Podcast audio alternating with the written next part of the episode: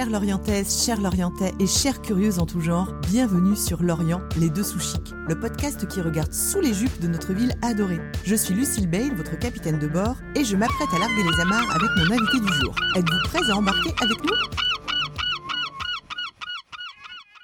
D'aucuns trouvent les filles comme elle très énervantes. Moi, c'est tout le contraire, je les trouve très stimulantes. Quand on pose son regard sur mon invité, c'est bien entendu son incroyable beauté qui nous aspire littéralement en tout premier. Pour les adultes, les nolds, voire n'ayons pas peur des mots, les yeuves, je pose ici l'image incroyable d'une Greta Garbo souriante. Pour les autres, un rapide tour d'horizon nous envoie des yeux de chat, une ligne de sylphide, un sourire parfaitement réussi et la grâce tout simplement. Elle passera sans doute une partie de sa vie à s'excuser d'être belle, mais ça fait partie du jeu. Mon invité est la grâce incarnée, la liberté faite femme, muse, une inspiratrice, une jeune femme douée de multiples talents qui, du haut de ses 25 ans, compte bien concilier son amour fou pour la nature et son désir profond de liberté. Salut Perrine, quelle est ton humeur du jour? Salut. Bah merci d'ailleurs pour cette présentation, c'était trop beau. Enfin franchement, on m'a jamais décrite comme ça, ça fait super plaisir. Et je dirais qu'aujourd'hui, je suis reconnaissante. Je suis reconnaissante d'être ici, je suis reconnaissante d'avoir euh, pu rencontrer les femmes que j'ai pu rencontrer ce midi, de t'avoir rencontré et d'avoir euh, cette vie là sur l'Orient euh, aujourd'hui. Donc reconnaissante. J'inaugurerai avec toi un nouveau format, donc se renouveler sans cesse, c'est la clé de l'épanouissement. Ce n'est pas toi que je vais l'apprendre. Présente-toi, Perrine, sans contrefaçon. Donc je m'appelle Bérine, j'ai bientôt 25 ans, j'habite à Lorient, je suis voyageuse, amoureuse de la nature et des grands espaces, c'est vraiment quelque chose qui, qui me définit et j'ai tout quitté, j'ai réussi à tout quitter, mon travail, ma famille, mon confort, il y a maintenant trois ans pour euh, voyager autour de l'Europe euh, en van avec mon conjoint et mon chien. Perrine, je t'ai rencontré alors que tu achetais des cookies sur le stand de Jungle Cookies au Salon du Chocolat. C'est Anna qui m'a dit qui tu étais et j'ai eu le souvenir fulgurant de t'avoir aperçu lors de deux événements récents chez Code Zero et chez Ticos. Raconte. Ouais, effectivement, c'était depuis le temps qu'on me parlait des cookies de Anna. C'était vraiment quelque chose qu'il fallait que je teste euh, en rentrant de voyage. Donc, euh, c'était l'occasion euh, innée pour, aller les tester. Et on s'était effectivement vu lors de des événements chez Tico's et chez Code Zero pour l'inauguration de Maison Figuera de Caroline. Donc, c'est vrai que c'était trop cool. Et au pied, j'ai pu rencontrer bah, beaucoup de personnes aussi. Donc, une belle expérience. Alors, je me suis empressée, quand j'ai réalisé qui tu étais, d'aller découvrir ta page Instagram. Et là, je pèse mes mots, le choc. Pour une jeune femme qui a fait des études de commerce, tu as une sensibilité esthétique très pointue. D'où vient-elle? En fait, euh, tout simplement, j'ai commencé la photo avec un appareil photo argentique avec euh, une amie sur l'Orient à l'époque. Ça fait maintenant euh, peut-être 10 ans. Et en fait, euh, bah, j'ai appris à j'ai appris à utiliser un appareil argentique. C'est comme hyper compliqué par rapport à un appareil numérique. Et c'est quelque chose qui m'a beaucoup plu. Et j'étais toujours été attirée par euh, l'aspect euh, photo, l'aspect design, l'aspect architectural à la base. Et en fait, au début, avant de faire une école de commerce, je voulais faire des études en audiovisuel. C'était vraiment quelque chose qui me branchait bien. Je voulais faire de la photo et du montage vidéo. Et donc, j'ai toujours eu cette attirance là. Quand tout simplement j'ai pu, bah, j'ai pas été pris. m'embrouille. C'est pas J'ai pas été acceptée dans l'école euh, que je voulais par un manque de résultats scolaires et c'est quelque chose qui m'a énormément frustrée parce que quand enfin, j'ai réussi euh, mon master avec euh, mention très bien, donc c'est vrai que ça m'a énormément frustrée de ne pas avoir pu faire mon premier choix. Mais du coup, cette attirance, je dirais qu'elle vient depuis toute petite. J'ai toujours été attirée, attirée par ça. D'accord. Elle est restée. Tu as tiré déjà des photos? Oui. D'accord. Ouais, ouais. Tu as voyagé enfant, euh, Perrine, avec tes parents et ton frère, dans un cadre familial, euh, je mets entre guillemets, confortable. C'est une vraie chance. Les voyages forment la jeunesse et j'en suis intimement convaincue, donc ils ouvrent l'esprit. Tous les enfants du monde n'ont pas accès à une éducation familiale privilégiée. C'est pourquoi il est très important, à mon avis, que l'école euh, puisse être un lieu de voyage et que le voyage puisse également se faire à travers la culture, la lecture par exemple. Qu'en penses-tu? Peut-on imaginer qu'un jour tu ailles dans les écoles partager ton expérience avec des enfants? Mais je suis assez reconnaissante de ce que mes parents m'ont fait découvrir quand j'étais petite. C'est vrai que les voyages m'ont beaucoup formée et ça m'a aussi ouvert de nouveaux horizons et aussi donné envie de voir encore plus. c'est vrai que c'est quelque chose qui m'a qui m'a beaucoup intéressée. Après aujourd'hui, lors de notre voyage autour de l'Europe, notre premier choix était aussi de rencontrer la population et d'aller justement dans ces écoles-là. On n'a pas pu le faire par manque de temps, manque de contact et puis on n'osait pas aussi forcément euh, se dire bah vas-y on va dans une école. Aujourd'hui j'ai envie de partager euh, mes connaissances et mon voyage. Et c'est vrai que c'est quelque chose qui nous a beaucoup manqué Et en fait, lors de ce voyage, on a aussi rencontré beaucoup de personnes qui voyageaient avec leurs enfants en bas âge. Donc, euh, ça allait d'un nourrisson jusqu'à des enfants qui étaient euh, déscolarisés pour plusieurs années et qui voyageaient avec leurs parents. Et c'est quelque chose qui nous a énormément plu avec mon conjoint et qu'on aimerait aussi mettre en place par la suite si on a des enfants, euh, le fait de voyager avec eux et de les déscolariser, puisque en vrai, on a énormément appris et les enfants, on voit qu'ils ont une connaissance très. qui est complètement différente en fait de, des enfants qui sont scolarisés en France. Bah, sur des années. Euh, ouais, donc le, le, projet, euh, oui, de, de, le, de, le, vivre en famille et le projet d'aller à la rencontre des, des enfants l'orientais, moi je pense que c'est quelque chose que tu pourrais euh, vraiment envisager avec Nicolas. Ouais, ouais, c'est vraiment quelque chose qui nous tient à cœur et je pense qu'on le fera.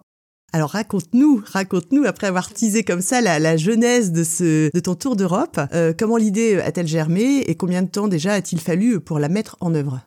Alors c'est un peu particulier comme, euh, comme histoire, donc ça faisait euh, quatre mois qu'on était ensemble avec Nicolas, donc euh, on se connaissait déjà depuis plusieurs années, mais on n'était pas, on pas en couple ensemble. Et en fait un matin, alors que je travaillais dans un autre magasin, il m'envoie un message, ça te dirait d'aménager un van pour partir faire un tour d'Europe? Et c'est vrai que bah, sur le coup j'ai répondu oui.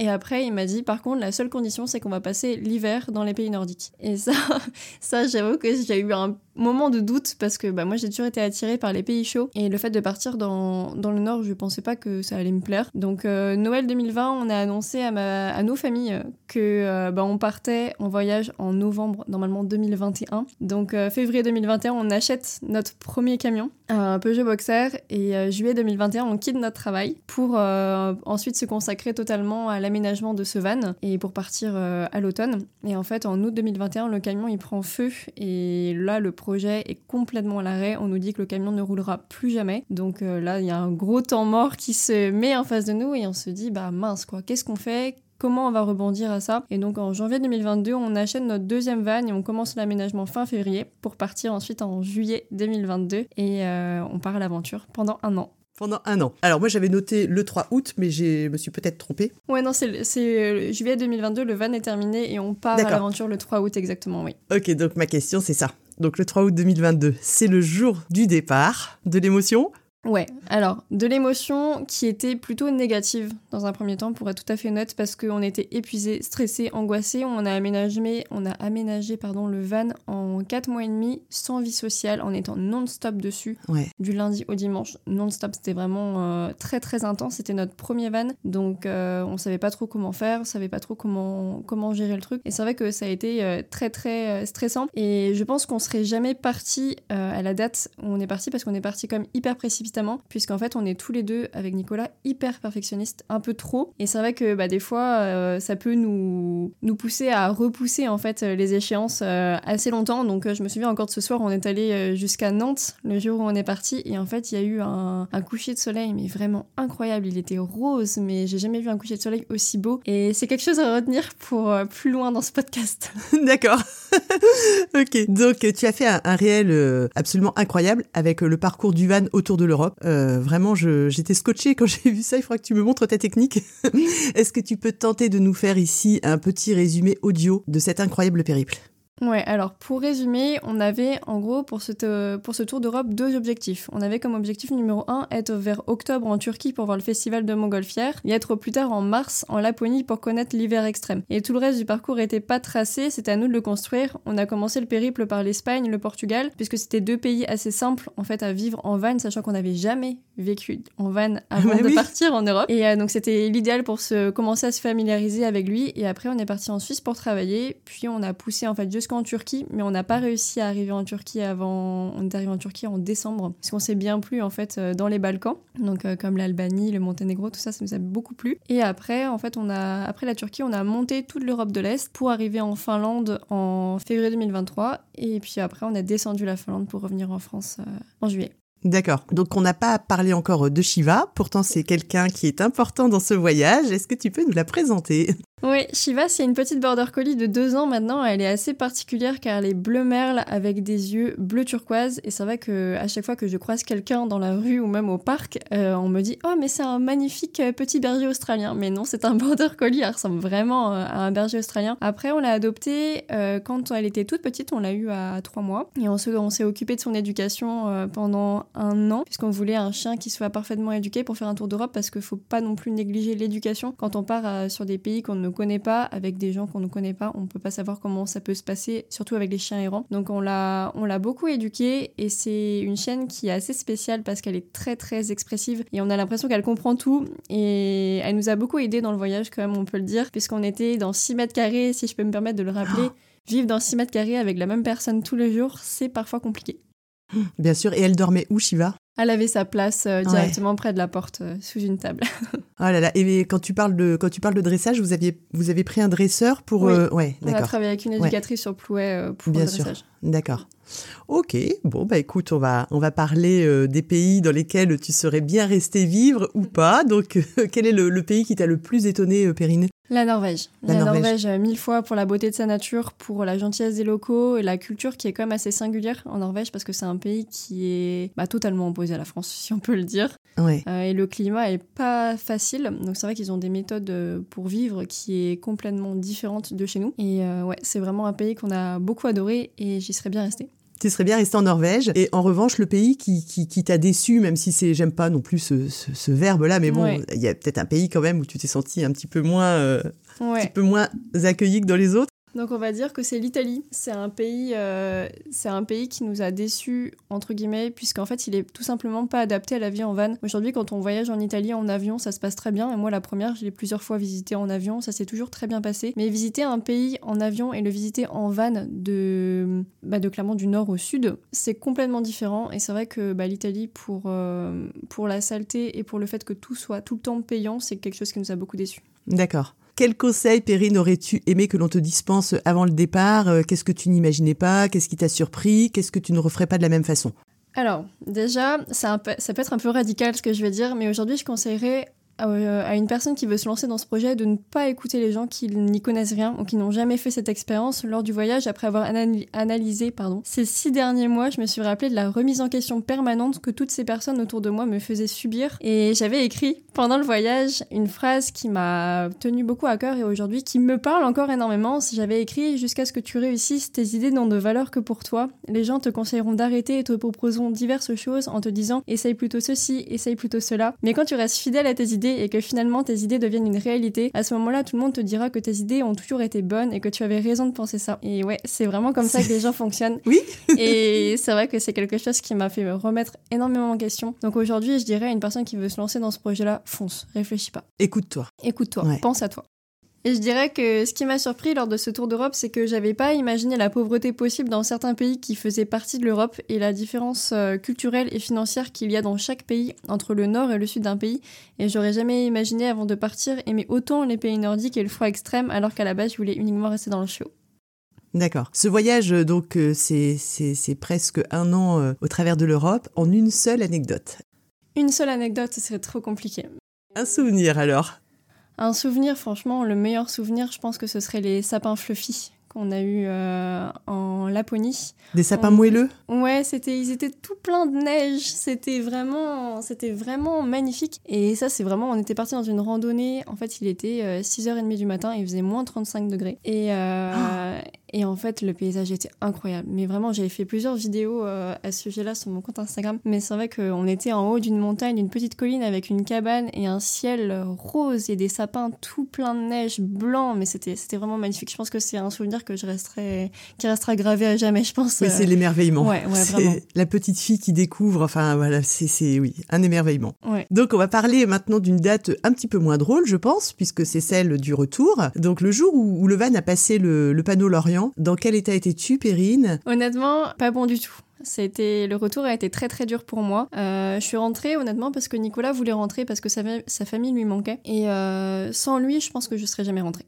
Ouais. Donc euh, ça a été très dur. je l'ai pas bien vécu. Et aujourd'hui, grâce à mes projets, j'ai réussi à rebondir et à me sentir bien et me sentir en phase en fait avec la personne avec qui je suis aujourd'hui. Mais ça n'a pas été évident.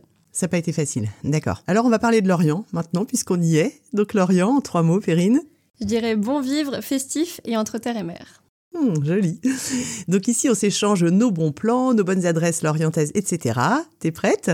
Prête. D'accord. Est-ce que vous êtes gourmand avec euh, Nicolas et quels sont vos restos préférés? Alors, pour la petite anecdote, euh, jusqu'à l'année dernière, j'étais allergique au gluten, mais d'une allergie qui était quand même hyper intense. Donc, c'est vrai que j'ai pas connu beaucoup de restaurants sur euh, l'Orient et je vais commencer à les découvrir cette année parce que je suis plus allergique euh, depuis le voyage. Donc, je sais qu'avec Nicolas, on adorait aller aux Nuts.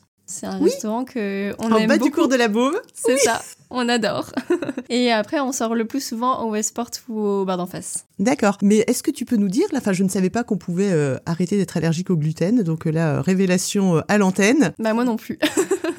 Moi non plus, je ne savais pas. Quand j'ai été, en fait, j'ai été, je suis devenue allergique au gluten suite à une opération de l'appendicite qui a loupé. D'accord. En fait, euh, tout simplement, donc ça m'a, hum, ça m'a déclenché de, bah, de nombreux problèmes en fait euh, dans mon corps, on va dire ça comme ça. Et euh, j'étais allée voir un allergologue et cet allergologue m'avait dit, vu votre niveau d'allergie, le jour où vous serez plus allergique, c'est que soit vous serez enceinte, soit qu'il y aura une révélation chez vous. Un choc en fait. Un choc. D'accord.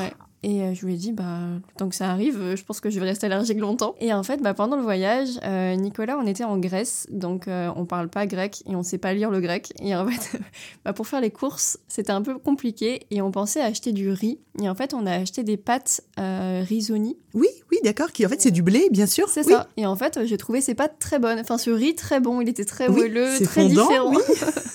Et en fait, bah, en voulant aller les racheter dans un autre pays, donc où c'était marqué en anglais sur les packaging, j'ai vu que c'était de la semoule de blé dur. Et donc là, j'ai réalisé que je pouvais de nouveau manger du gluten sans être malade. Et j'ai mis à peu près trois mois à réintégrer ça dans mon alimentation sans stresser parce que c'était comme petit, euh, ouais. parce que je faisais vraiment des réactions très très intenses. Et donc là, euh, là, j'ai réintégré ça tranquillement. Je, je suis de, enfin, de nouveau dans une alimentation normale depuis février. D'accord, ok, bah écoute, là mm. tu, tu nous apprends quelque chose à mon avis, donc euh, vive le blé quand même. Euh, est-ce que tu as un papillon de nuit, Perrine?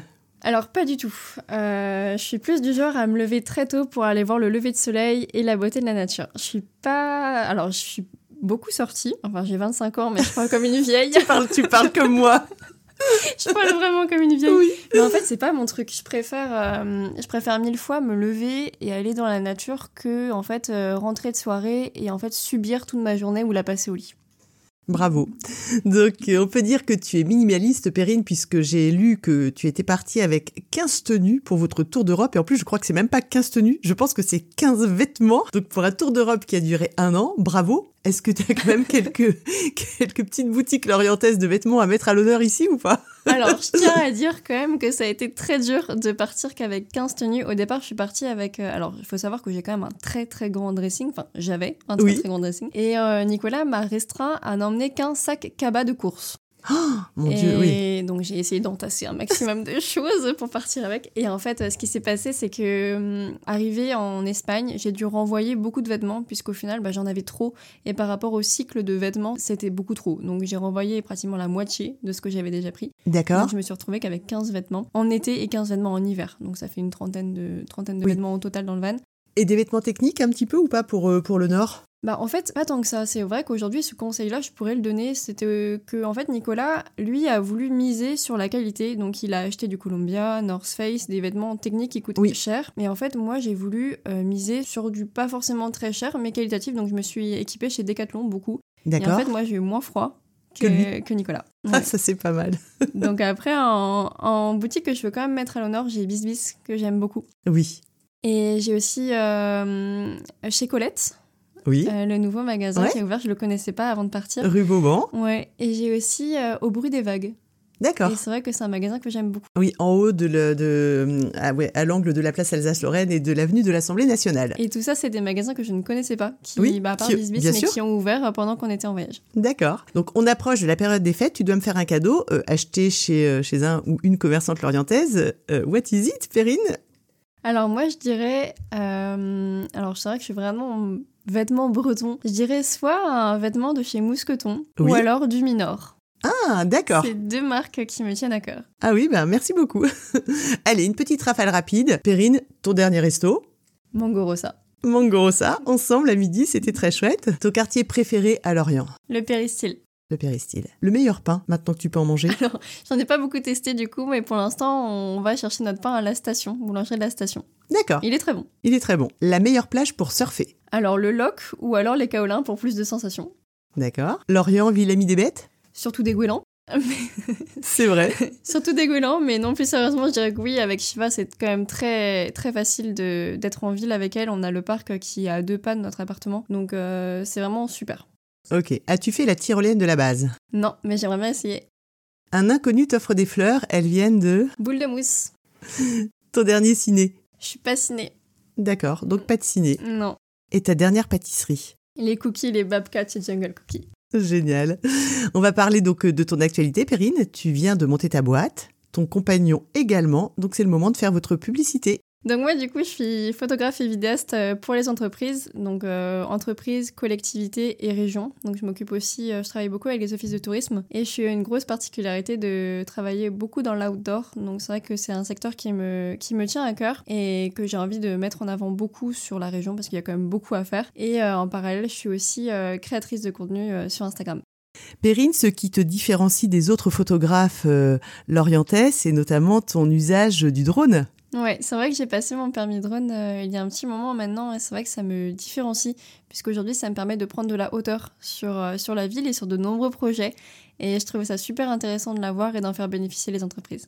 D'accord. Et Nicolas, du coup, a créé sa, sa, son, sa boîte pour euh, aménager des vannes. Donc, on va commencer, bah, il va commencer au mois de novembre avec bah, le deuxième van.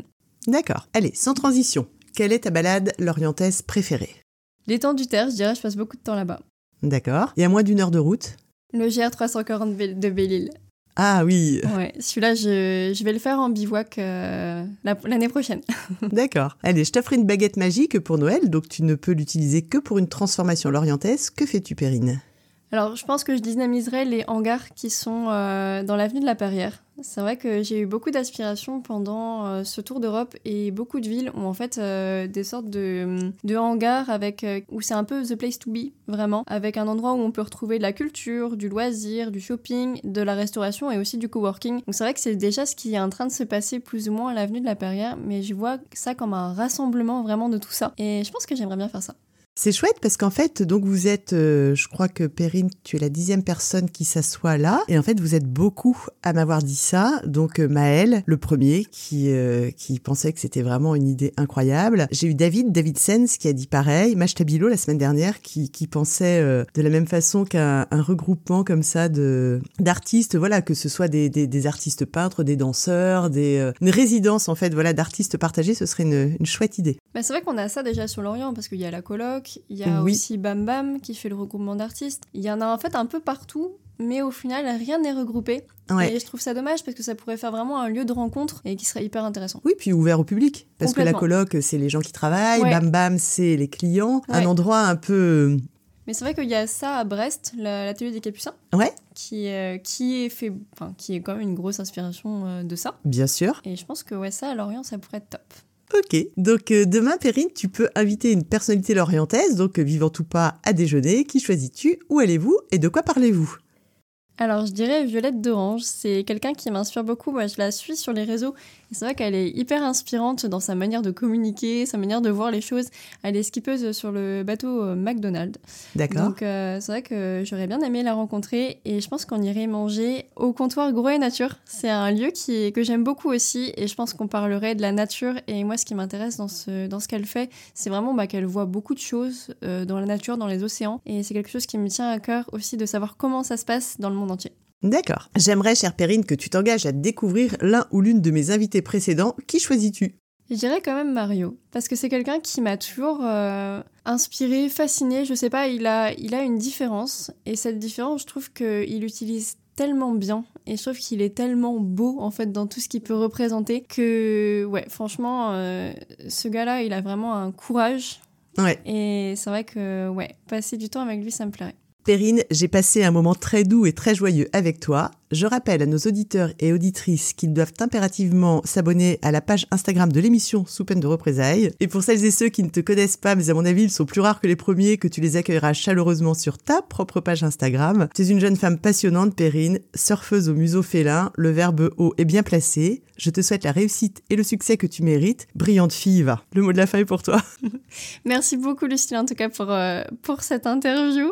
C'était super de te rencontrer et ton podcast est vraiment une brillante idée. Je te souhaite plein de réussite là-dessus sur l'Orient. C'est sûr que ça va cartonner. Cher Moussaillon, cher Moussaillonne, merci d'être encore là. J'espère de tout cœur que cette conversation a ravigoté vos cerveaux fatigués et vous a ravitaillé en bonne humeur et en idées affolantes. On se retrouve la semaine prochaine avec un ou une invitée mystère que je vous ferai découvrir sur la page Instagram de l'émission. Kenavo les lolos